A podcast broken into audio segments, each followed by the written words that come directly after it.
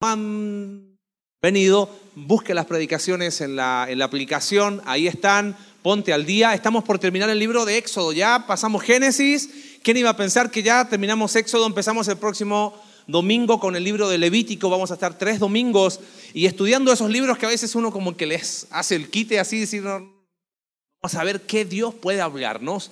Y hemos visto en este libro cómo Dios hizo crecer al pueblo de Israel en la adversidad en Egipto cómo con mano poderosa lo libró, lo sacó de ese lugar, lo llevó al desierto y aún lo cuidó en el desierto.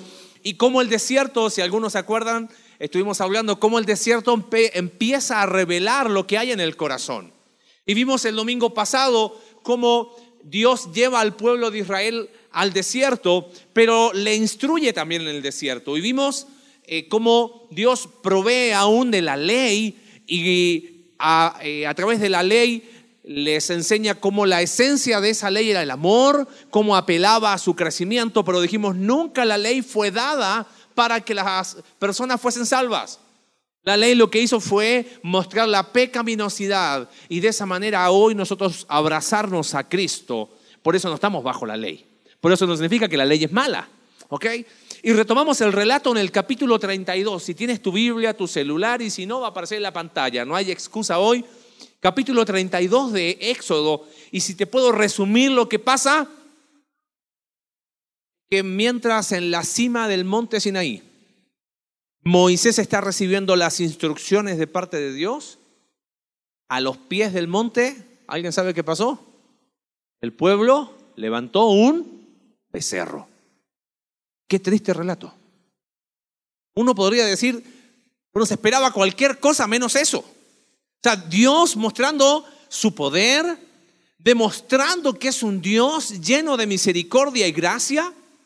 Y dice el versículo 1 del capítulo 32, fíjate, dice, viendo el pueblo que Moisés tardaba en descender del monte. Y, ¿por qué? Dice, bueno, pero que se demoró mucho, los que estudian ahí la palabra de Dios dicen que estuvo 40 días, pero que fueron interrumpidos esos 40 días donde Moisés explica este resumen de la ley que son los 10 mandamientos. Y mira qué interesante el capítulo 24 de Éxodo, por favor, verso 3, dice, y Moisés vino y contó al pueblo todas las palabras de Jehová y todas las leyes y todo el pueblo respondió a una voz y dijo, haremos todas las palabras que Jehová ha dicho. Las haremos. ¿Te acuerdas cómo empezaban estos diez mandamientos? Yo soy Jehová tu Dios que te libró de la tierra de Egipto. No te harás dioses ajenos, de no tendrás dioses ajenos delante de mí. No te harás imagen en ninguna semejanza. No te inclinarás a ellas ni las honrarás. Pero pasaron días y ya estaban haciendo eso, ¿no? Volviendo al capítulo 32, dice, viendo el pueblo que Moisés tardaba en descender del monte, se acercaron entonces a Aarón y le dijeron, levántate, haznos dioses que vayan delante de nosotros, porque a este Moisés, el varón que nos sacó de la tierra de Egipto, no sabemos qué le haya acontecido. Vamos a tratar de, en esta tarde, entender primero el relato, vamos a hacer tres preguntas para entender el relato y finalmente vamos a ver ¿qué sentido puede tener eso para mi vida hoy? Vamos a ver qué es lo primero que sucede. ¿Cuál fue el pecado del pueblo? Dice, levántate, los dioses que vayan delante de nosotros. Verso 2. Y Aarón, vamos a hablar un poquito de Aarón en los grupos conexión. Porque si no, si no te acuerdas, te lo recuerdo. Dios le dice, Moisés, tú vas a ser mi instrumento. Pero Moisés se llenó de excusas. ¿Te acuerdas? Pero no sé hablar y a quién. Bueno, ¿no está tu hermano Aarón? Bueno, está bien. Terminó siendo problema para Moisés. Dios le había dicho a Abraham. Lo vimos muy rápido cuando estuvimos en Génesis. Deja tu tierra y tu parentela. Pero Abraham dijo, yo me llevo a Lot. Lot, cabeza, dolor de cabeza para Abraham. Es que a veces no hay, mira, como más mal nos puede ir es cuando Dios insistimos tanto en cosas que no nos convienen. Dios dice, ok, tanto insiste, ok, ¿sabe qué? La va a tener, hágase cargo ahora. y aquí está Fíjate, dice el texto bíblico que Aarón les dice, apartad los arcillos de oro que están en las orejas de vuestras mujeres, de vuestros hijos y de vuestras hijas y traédmelos. Entonces todo el pueblo apartó los arcillos de oro que tenían en sus orejas y los trajeron a Aarón. ¿Recuerdas cuando vimos la predicación Milagros Esperados, el Dios de la provisión? ¿De dónde habían sacado estos arcillos de oro? De los egipcios. Dios se los había dado y le había dado gracia al pueblo ante los egipcios. Ahora, qué interesante, ¿no? Lo que había sido una bendición para el pueblo, hoy la estaban colocando para hacerse qué cosa? Un ídolo. Dice el texto que Aarón, verso 4, él los tomó de las manos de ellos, le dio forma con buril e hizo de ellos un becerro de fundición, un toro joven.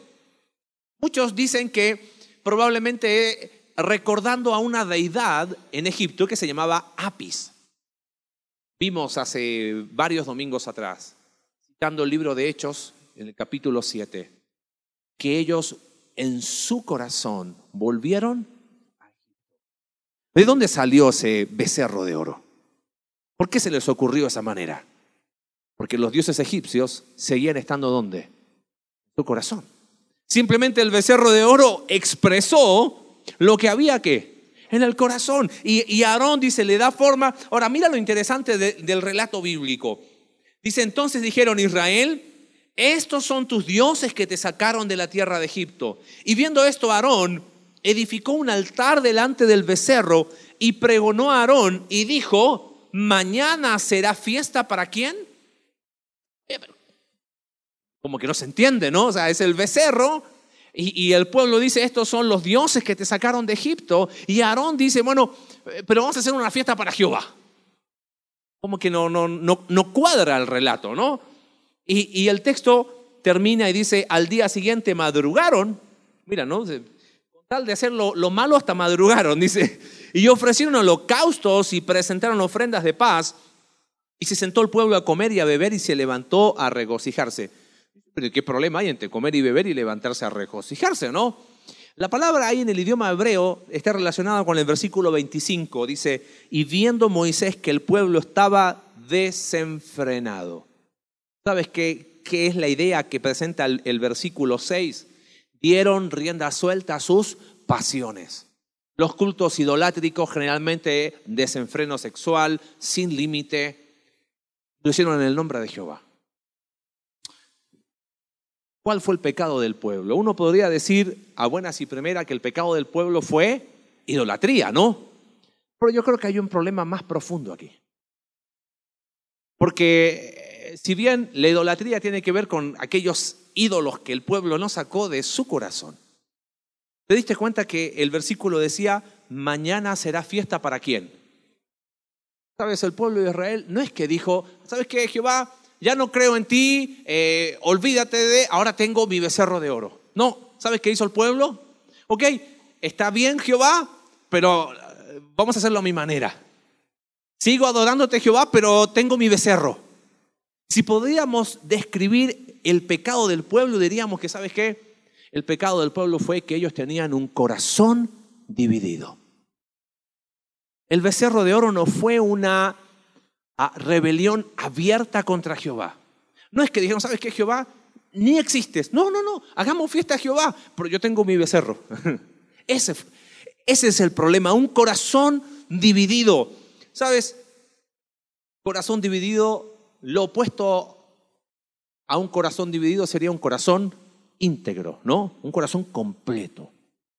Y es muy interesante porque el concepto de corazón dividido es que el pueblo dijo, bueno, ¿sabes qué? Voy a adorar a Jehová, pero lo voy a hacer a mi manera. Y eso, a fin de cuentas, es el ADN de cualquier religión. Me acerco a Dios, ¿cómo? A mi manera. Y tristemente, nosotros como pueblo cristiano que creemos en la palabra de Dios decimos, no, nosotros tenemos una relación personal, no tengo una religión. Pero una vez que establezco una relación personal, caigo en religiosidad. Ahora, fíjate algunos pasajes, porque el corazón dividido del pueblo de Israel es una constante en toda la historia de Israel. Mira, acompáñame a Josué, por favor, capítulo 24, va a aparecer igual el texto. Ya Han pasado 47 años desde este evento aproximadamente, 40 años en el desierto, 7 años conquistando la tierra prometida. Y mira lo que Josué le dice al pueblo. Fíjate, capítulo 24, verso 14. Ahora pues, dice Josué, temed a Jehová y servirle con qué? ¿Qué era integridad? Lo opuesto a tener un corazón dividido. Y en verdad y quitad de entre vosotros los dioses a los cuales sirvieron vuestros padres al otro lado del río, en Egipto, y servir a Jehová. Han pasado 47 años y el pueblo sigue teniendo un corazón.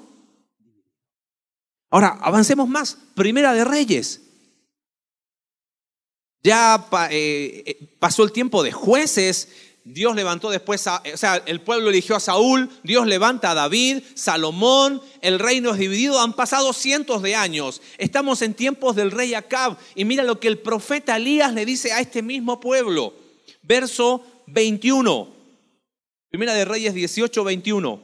Y acercándose Elías a todo el pueblo dijo, ¿Hasta cuándo claudicaréis vosotros entre dos pensamientos? ¿Hasta cuándo van a estar ahí vacilando, eh, dudando que sí, que no, queriendo caminar en dos caminos?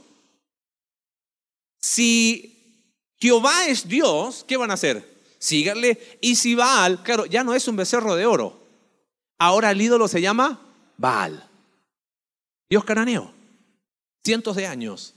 Siguen teniendo el corazón que dividido. Y si, y si Baal es Dios, síganle. Y mira qué interesante, y el pueblo no respondió palabra. Un texto más, libro de Oseas. Antes de que Dios discipline al pueblo de Israel y el reino de Asiria lo destruya. El libro de Oseas es un libro muy profundo, donde se revela el corazón de Dios, pero donde al mismo tiempo hay una acusación muy fuerte de parte de Dios al pueblo de Israel por su idolatría. Pero mira a dónde llega al fondo la, idolatría. Capítulo 10, verso 1. Israel es una frondosa viña, dice Jehová, que da abundante fruto, pero para sí mismo. Conforme a la abundancia de su fruto, multiplicó también los altares.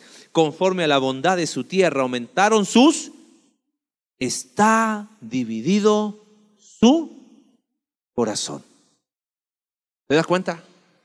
El problema del becerro de oro era que el pueblo tenía un corazón dividido. Cuenta la tradición judía que los rabinos, cuando enseñaban a los niños estos del becerro de oro, decían una frase así, qué pueblo tan voluble. Un día dan su plata y su oro para el santuario de Dios, y al día siguiente lo dan para hacer un becerro de oro. Así que, ¿cuál fue el pecado del pueblo? Un corazón dividido. Volvemos al relato ahí en Éxodo capítulo 32, por favor. Ahora recuerda, ¿cuál fue el pecado del pueblo? Corazón dividido. Ahora vamos a ver cuál fue la reacción de Moisés. Moisés está, ¿dónde? En la cima del monte Sinaí. El pueblo de Israel está a los pies. Moisés no sabe lo que está pasando. Entonces mira lo que le dice Dios. Y quiero que sigas conmigo el relato bíblico, ¿ok? Entonces Jehová dijo a Moisés, anda, desciende, estoy ahí en 32.7, porque tu pueblo que sacaste de la tierra de Egipto se ha corrompido. ¿Qué te llama la atención de ese versículo? Tu pueblo. ¿Viste cuando los, los matrimonios discuten, no? Hey, tu hijo se está portando mal, ¿no? que lo hizo solo, ¿no? Ahora, obviamente, eh, no es este el caso, pero ¿por qué Dios le dice a Moisés, tu pueblo? Ya vamos a tratar de identificar por qué, pero eso ya nos llama la atención. Pronto se han apartado del camino que yo les mandé, han hecho un becerro de fundición. Es más, verso 9 dice, yo he visto este pueblo que por cierto es pueblo de dura serviz. Ahora pues, mira qué interesante, dice Jehová, déjame que se encienda mi ira en ellos y los consuma, y de ti yo haré una nación grande. ¿Quién le está ofreciendo esto a Moisés? ¿Diablo está acá? Es Dios. ¿No llama la atención? Como que algo, algo no está cuadrando en el relato, ¿no? O sea, primero que Dios le diga, oye, tu pueblo se está yendo tras ídolos. Hagamos algo, Moisés. Matemos a todos esto y empezamos de cero contigo. ¿Qué hubieses hecho tú y yo en lugar de Moisés? Bueno, si mira cómo son, dale, empecemos de nuevo no hay ningún problema, ¿no? ¿Sabes lo que me llama la atención? Es que la reacción de Moisés, ¿sabes cuál es? Intercesión, pero también juicio. Mira lo que hace Moisés. Verso 11. Entonces Moisés oró en presencia de Jehová su Dios y dijo, oh Jehová, ¿por qué se encenderá tu furor contra tu pueblo? Que tú sacaste de la tierra de Egipto con gran poder y mano fuerte. Mira, ¿de qué estaba preocupado Moisés? De la gloria de Dios. Porque dice, ¿por qué han de hablar los egipcios diciendo, para mal los sacó? ¿Para matarlos en los montes? Vuélvete del ardor de tu ira, arrepiéntete de este mal. Mira, ¿a qué apela Moisés? Acuérdate de quién? Abraham, verso 13, Isaac, Jacob, Israel, tus siervos, a los cuales has jurado por ti mismo y has dicho, yo multiplicaré. ¿Te acuerdas las promesas? Señor, tú prometiste algo, yo sé que tú eres fiel. Moisés apeló al carácter de Dios. Mira lo lindo cómo termina el pasaje, verso 14. Entonces Jehová se arrepintió del mal que dijo que había de hacer a su pueblo. Lo estudiamos cuando estuvimos en Génesis, pero lo quiero repasar. Ese lenguaje que dice que Dios se arrepintió es un lenguaje humano para entender a un Dios que es divino. Eso se llama lenguaje antropomórfico. Antropo es hombre y eh, en forma de, morfe de. Te hago un ejemplo. Lo dijimos hace varios domingos atrás. ¿Dios tiene manos? ¿Tiene o no tiene? No, no tiene manos. ¿Ok? Bueno, pero la Biblia dice que aún ahí me guiará tu mano. Bueno, ¿cuál mano? ¿La derecha o la izquierda? ¿Ves? Es un lenguaje humano para entender a un Dios que es, la definición más básica de Dios es que Dios es espíritu. Juan capítulo 4. Entonces, cuando habla de que Dios se arrepintió, es el mismo lenguaje, es para expresar el dolor que tuvo Dios y la acción que tuvo Dios. Porque Dios, dice él, él no es hijo de hombre para que se arrepienta. El concepto que está tratando de explicar Moisés acá es lo que pasó por el corazón de Dios y expresarlo en términos humanos. Ahora, intercesión. Moisés dice, Señor, ten misericordia apela a quién era Dios. Pero fíjate, versículo, no solamente intercesión, no mira lo que pasa después. Verso 15, Moisés desciende del monte trayendo en su mano las dos tablas del testimonio escritas por ambos lados. Verso 17, déjame hacerte el, el cuadro. Está Moisés en la cima, está el pueblo abajo y Josué, que era la mano derecha de Moisés, es como que estaba en el medio. Entonces Josué tampoco estaba enterado de lo que estaba pasando. Mira el verso 17. Cuando oyó Josué el clamor del pueblo que gritaba, le dijo a Moisés, alarido de pelea ahí en el campamento. Y Moisés dijo, no, querido, esto no es pelea, ¿no? Yo sé lo que está pasando allá abajo. Aconteció que cuando Moisés llegó al campamento, verso 19, dio el becerro y las danzas, ardió la ira de Moisés y arrojó las tablas de sus manos y las quebró al pie del monte y tomó el becerro que habían hecho y lo quemó en el fuego y lo molió hasta reducirlo a polvo que esparció sobre las aguas y lo dio a beber a los hijos de Israel. ¿Pasó la mano Moisés o no? Dios no lo condena. Ojo. Porque Moisés intercede ante Dios por su pueblo. Pero Dios es un Dios que es rico en misericordia que perdona la iniquidad, pero que no tendrá por inocente al culpable. Por eso la reacción de Moisés fue intercesión, fue juicio. A veces pensamos que no importa si total Dios es súper bonito. Sí, sí, Él es bueno. Es pura bondad y es pura justicia. Pura gracia y es pura verdad. Es más, el relato dice ahí, verso 21, y dijo Moisés a Aarón, ¿qué te ha hecho este pueblo que has traído sobre él tan gran pecado? Y, le dice Aarón, no se enoje, aguas, o sea, tranquilo, ¿no? Aarón era responsable de lo que estaba pasando, pero mira lo que hace Aarón. Dice, no se enoje mi Señor, tú conoces al pueblo que es inclinado al mal. Le echa la culpa al pueblo primero. Porque me dijeron, haznos dioses que vayan delante de nosotros, porque a este Moisés, el varón que nos sacó de la tierra de Egipto, no sabemos que le haya acontecido. Y yo le respondí, ¿quién tiene oro? Apartadlo. Y me lo dieron y lo eché en el fuego y salió este becerro. Mira, ¿no? Pero genial este Aarón, ¿no? Es como que yo no me di cuenta. No sé, iba por ahí. De repente, no sé, no fui a pecar, pero mis pies se fueron solos, ¿no? Igual Aarón. Y ahí está Aarón diciendo, no sé, yo lo eché y salió. Viendo Moisés, mira, que el pueblo estaba desenfrenado. Probablemente a la primera reacción de Moisés, que él rompe las tablas y el oro y lo muele, muchos de estos judíos van a sus tiendas, piensa cómo estaban, desnudos, avergonzados. Pero hubo otros que no pararon. ¿Me capta la idea? Ellos siguieron pecando, ¿qué me importó? Entonces dice Moisés, y viendo Moisés que el pueblo seguía desenfrenado, porque Aarón lo había permitido para vergüenza ante sus enemigos, se puso Moisés a la puerta del campamento, dijo, ¿quién está por Jehová? Levantaron los levitas, murieron tres mil. Moisés intercedió por el pueblo. Imagínate que no hubiese sido así. La grandeza de Moisés vuelve, verso 30 del mismo capítulo, y aconteció que al día siguiente dijo Moisés al pueblo, vosotros habéis cometido un gran pecado, pero yo subiré ahora a Jehová.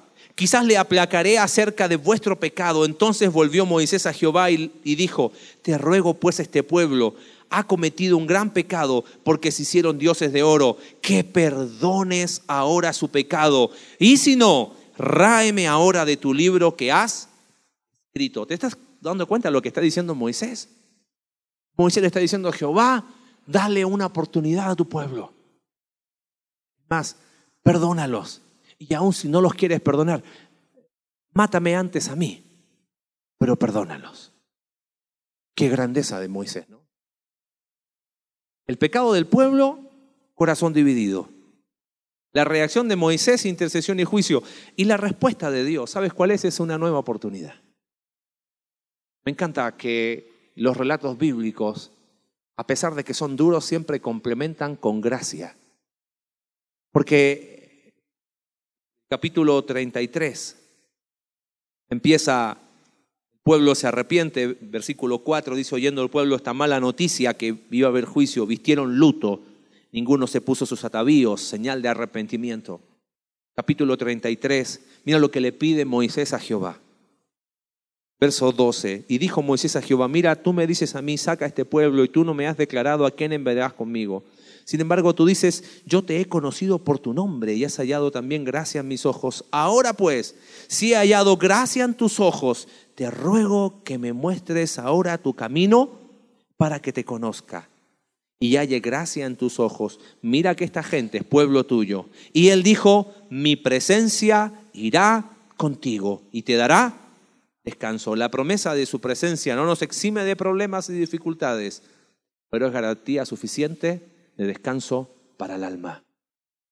Porque siguieron habiendo problemas con el pueblo, pero Dios le dijo, tu presencia contigo. Mi presencia irá. Y mira lo que, lo que Moisés osadamente le pide. Verso 15 le dice, Señor, si tu presencia no da a ir conmigo, no nos saques de aquí. ¿Y en qué se conocerá aquí que he hallado gracia en tus ojos? Yo y tu pueblo, sino que tú andes con nosotros. Jehová le dijo a Moisés, verso 17, también haré esto que has dicho por cuanto has hallado gracia en mis ojos. Y aquí está. Él entonces dijo, dijo, te ruego que me muestres tu gloria. Juan capítulo 1, verso 18 dice que a Dios nadie le vio jamás. Y ese es algo pasado, presente, futuro, por la eternidad. Dios es espíritu. Dice primera de Timoteo capítulo 6, verso 16, que Él es el que habita el invisible, inaccesible al hombre. Ahora, otra vez el lenguaje antropomórfico, no tengo el tiempo, pero dice, tranquilo, vas a estar en la hendidura de la peña y cuando yo pase vas a ver la espalda de mi gloria. No es que tenía espalda a Dios, ¿no? Es una manifestación visible, pero no vas a ver mi gloria completa.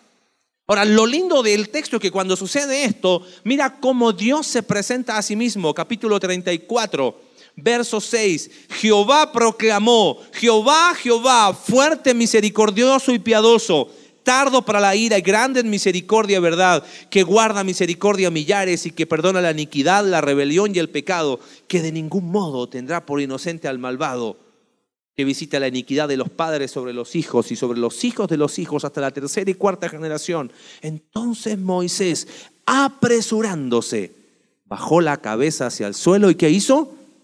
Adoró. Ay, Señor, ahí está mi descanso. El Señor da una nueva oportunidad a su pueblo. Verso 10, Él contestó, He aquí yo hago pacto delante de todo tu pueblo. Haré maravillas que no han sido hechas en toda la tierra. Ahora, ¿qué sentido tiene todo esto para nosotros? ¿Qué tiene que ver conmigo? ¿Te acuerdas cuál era el pecado del pueblo? Más allá de la idolatría, ¿cuál era? ¿Un corazón? Yo creo que es más común de lo que uno cree, tener un corazón dividido. ¿Te diste cuenta que no es que el pueblo dijo, ah, Jehová no existes? No, no, no. Jehová está todo bien, pero yo tengo mi becerro. Si lo podemos definir de una manera práctica, sería, quiero tener un cristianismo, pero ¿cómo? A mi manera. Yo quiero vivir una vida cristiana, pero a mi manera. Y ahí obviamente orando y decía, bueno, Señor, aquí me estás hablando a mí. Hoy no me he hecho, no tengo para hacer un, becerro de oro y sacar mis, mis arcillos, pero me hago mis becerros. Y dije, si el fondo del problema era un corazón dividido, de decir, ok, Señor, sigo creyendo en ti, pero, pero lo hago a mi manera, no, que no te importe mi vida. Ay, ahí dije, bueno, ¿no será que una de las maneras de tener un becerro de oro y tener un corazón dividido es decir, bueno, Dios, todo bien contigo, pero, pero en mi casa no se metan, ¿eh? No me vayan a ver cuando estoy con mi esposa ni con mis hijos, porque con ellos soy un desastre. Pero acá vengo a predicar. ¿No sería lo mismo que el pueblo de Israel? Decir que puedo vivir una vida cristiana de domingo. Y le decía Alex, ¿por qué siempre me tocan los pasajes más duros, no? Pero por eso predicamos de esta manera, porque no lo acomodamos. Eh, estamos estudiando este libro. Y sabes qué, querido, el corazón dividido es un problema tuyo y mío. Y ahí tenemos el, el becerro de, oro de decir, bueno, yo te sirvo, pero que ni se enteren cómo soy en casa, ¿eh? No se metan con mi vida privada. Yo vengo aquí el domingo y pongo cara de cristiano. pero no se metan con el becerro de oro, ¿eh? Porque somos igual, tenemos el corazón dividido. Y pensaba, ¿qué, qué otros becerros? pecado oculto, falta de compromiso, apatía, inconstancia, desánimo permanente, queja, falta de fe, conflictos no resueltos, ingratitud. No, hombre, ya no terminaba más la lista. ¿Nunca te has sentido que a veces tu vida y la mía es como, ¿estoy bien? A los dos días, ¿cómo estoy? Abajo. Después del domingo, lunes, me siento casi la reencarnación del apóstol Pablo, ¿no? Y día miércoles no quiero ni orar. Día jueves es como que, bueno, Señor, tengo que terminar la semana. Día viernes, es viernes, hay que salir a disfrutar. Ni me acuerdo de Dios, lo pongo en off. Pero el sábado hay que volver, ¿no? Y, hay que servir. Y, hay que estar en la iglesia y hay que ponerse, y, mi becerro lo sigo teniendo ahí. Y es como que un día estoy bien, un día estoy mal. Y estoy así, una inconstancia Santiago 1.8 lo dijo hace miles de años atrás. El hombre de doble ánimo, de doble alma, de un corazón dividido, es inconstante en cuántos caminos. ¿No será que ahí está la raíz de mi inconstancia? ¿No será que al final de todo, ese sub y baja en mi vida es porque sigo teniendo becerros de oro en mi corazón? Y más que el becerro de oro, tengo un corazón dividido. Quiero a Jehová, pero a mi manera. Acompáñame a Hebreos capítulo 4, por favor. Quizás tú me dices, oye, pero esto está muy duro. No soy yo, es la palabra. Por eso Hebreos 4:12 dice que la palabra de Dios es viva y eficaz. Y es que más cortante que toda espada de dos filos y penetra hasta partir el alma y el espíritu, las coyunturas y los tuétanos y discierne los pensamientos y las intenciones del corazón. No mencioné algo que te quiero explicar, lo dejé en el tintero. Bueno, ¿qué onda con eso que Dios le dijo, oye, empecemos de cero de ti? ¿Recuerdas que le dijo Jehová eso a Moisés? Yo estoy convencido de algo. Y lo digo con mucho temor de Dios, no me apedreen, ¿ok? Yo creo que Dios muchas veces abre puertas en nuestra vida para que yo llegue al mismo umbral y la puerta se cierre. Y lo que Dios quería era probar mi corazón. Porque a veces nosotros, en el nombre de las puertas abiertas, no, mira, me salió una oferta de trabajo, voy a dejar a mi familia seis meses, me voy a dejar de congregar, mis hijos se van a criar solos, pero Dios me la dio, ¿eh? porque si se dio, porque Dios la dio. ¿No será que Dios estaba probando el corazón? ¿Qué estaba haciendo Dios con Moisés cuando le dijo, empecemos de cero contigo? Estaba probando su corazón, Dios no lo iba a hacer, Él es fiel a su promesa. Entonces por eso Moisés le dijo, Señor, tú prometiste algo. Yo creo que a veces Dios abre puertas y, para que yo llegue al mismo umbral y cuando las voy a pasar Dios dice, no querido, no es por ahí. ¿Estás jugando conmigo? No, no, no. Estoy probando tu corazón para que yo me dé cuenta de qué está hecho mi corazón, porque ese corazón dividido es tan profundo que no me doy cuenta. Ahora, esa palabra que dice el texto bíblico que discierne los pensamientos y las intenciones del corazón, verso 13, y no hay cosa creada que no sea manifiesta en su presencia, antes bien todas las cosas están desnudas y abiertas a los ojos de aquel a quien tenemos que dar cuenta. Y uno diría, pero Marce, entonces mejor me voy porque con tanto becerro de oro tengo miedo. No, no, no. Porque Moisés intercedió ante Dios por su pueblo. Nosotros tenemos a uno más grande que Moisés. Mira lo que dice el versículo siguiente de Hebreos. Verso 14. Por tanto, teniendo un gran sumo sacerdote que traspasó los cielos, ¿a quién? A Jesús. Entonces, teniendo a Jesús como el que intercede por mí, ¿cuál debería ser mi actitud? ¿Seguir ocultando? No, mira, verso 16. ¿Qué tenemos que hacer? Acerquémonos, pues, confiadamente al trono de la gracia. La palabra confiadamente, ¿sabes qué significa? Confidentemente. Abrir lo más profundo y secreto de mi corazón. Y el trono de la gracia era aquel lugar santísimo que los judíos podían entrar una vez al año y solo el sumo sacerdote. Y nosotros tenemos libertad para entrar ahí. Porque Moisés no está intercediendo por ti y por mí, lo hace Jesús tu Salvador. Acércate confiadamente, dice él, al trono de la gracia. ¿Para qué? Para alcanzar misericordia y hallar qué cosa? Gracia. ¿Sabes que estás con un corazón dividido?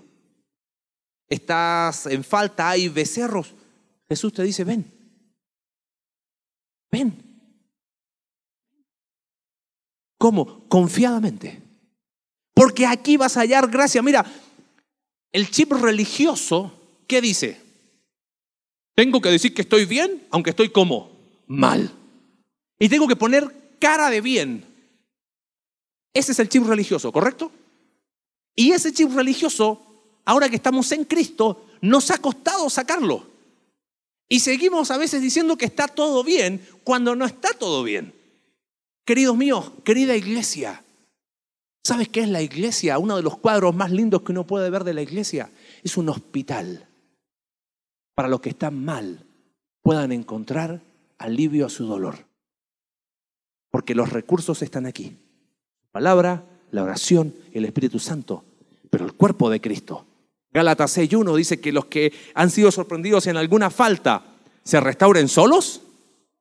No, los hermanos lo restauran. Querido, acércate a personas que son de confianza para ti, líderes de tu grupo, acércate a los pastores. Estoy mal, necesito ayuda. Porque sabes que si no, seguimos eternizando una condición que no ayuda. Acércate confiadamente al trono de la gracia. Y eso queremos ser como iglesia. No el lugar donde venimos con, con la cara y el, el, chip está todo bien cuando está todo mal, sino con la honestidad de decir, querido, después de acercarte a Jesús y hallar la oportuna misericordia y hallar gracia para el oportuno socorro, busca ayuda, di necesito ser restaurado. La semana vi una película que me llamó la atención, no sé si alguien la vio, Hasta el último hombre. ¿Saben de qué se trata? Hasta el último hombre. Es una historia real de la Segunda Guerra Mundial, de un, un soldado objetor de conciencia. Su misión, ¿sabes cuál es? Rescatar a los soldados heridos. Y dice, uno más de los que han sido heridos en la guerra. Y querido mío, yo te quiero abrir mi corazón en esta tarde. Estamos heridos por nuestras malas decisiones. Estamos heridos por nuestros pecados. Aún estamos heridos a veces por otras personas. ¿Dónde vas a encontrar el lugar? Y no, y me quedo ahí, prefiero quedarme ahí. Ese corazón dividido hoy puede encontrar restauración acercándonos a ese gran sumo sacerdote. Y si Él es el cuerpo de la iglesia, perdón, es la cabeza de la iglesia, su cuerpo entra en acción. Te abrazamos, vamos a empezar a trabajar en tu vida. Pero tenemos que dejar de luchar con un corazón dividido. Y el pueblo de Israel tuvo una nueva oportunidad. ¿Cuánto más nosotros no podemos tenerla en Cristo? Acerquémonos a Él. Porque no podemos pensar y creer que podemos seguir viviendo una vida con un corazón ahí, con áreas ocultas, dividido. Pablo tenía razón, ¿no? Y termino con esto, cuando él dijo que las cosas que antes se escribieron, se escribieron para qué? Para nuestra enseñanza. Para que nosotros no cometamos los mismos errores. Y te diste cuenta que el pueblo de Israel, su constante fue un corazón dividido. Ahí en, a los pies del Sinaí, Primera de Reyes, Oseas, y, y leemos Santiago, y seguimos ahí nosotros luchando. Queridos míos, Hoy la cruz de Cristo es una oportunidad para que el corazón se abra ante Él. Y solo de Él encontremos la misericordia y la gracia para el oportuno socorro. No necesitamos más que Cristo. Está. Ahí está. Esperándonos a cada uno de nosotros. Oramos, Señor, en esta tarde te damos gracias por tu palabra.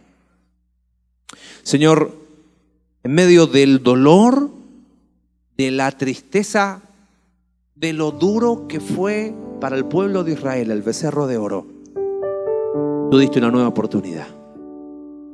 Señor, y en esta tarde hay una nueva oportunidad para cada uno de nosotros. Quizás hay personas en este lugar que nunca han tenido un encuentro personal contigo. Padre, hoy es un día para entender que solo en Cristo hay salvación, que hay un solo Dios y un solo mediador entre Dios y los hombres, Jesucristo hombre. Padre, y aquellos que hemos creído en Jesús como nuestro único Salvador, qué tristeza es que seguimos teniendo ídolos en el corazón. Seguimos a veces teniendo un corazón dividido. Y Padre, quizás ahí está la raíz de nuestra inconstancia. Señor, nos acercamos por los méritos de Cristo, el gran sumo sacerdote, para pedirte perdón, para dejar de luchar, para dejar de vivir una vida sin integridad y de forma transparente nos ponemos delante de ti. Porque tu invitación es acercarnos confidentemente a ti. Porque solo de ti vamos a hallar gracia y el oportuno socorro. Gracias porque en medio del dolor siempre nos das esperanza de una nueva oportunidad para comenzar a hacer las cosas bien. Oramos en el nombre de Jesús. Amén.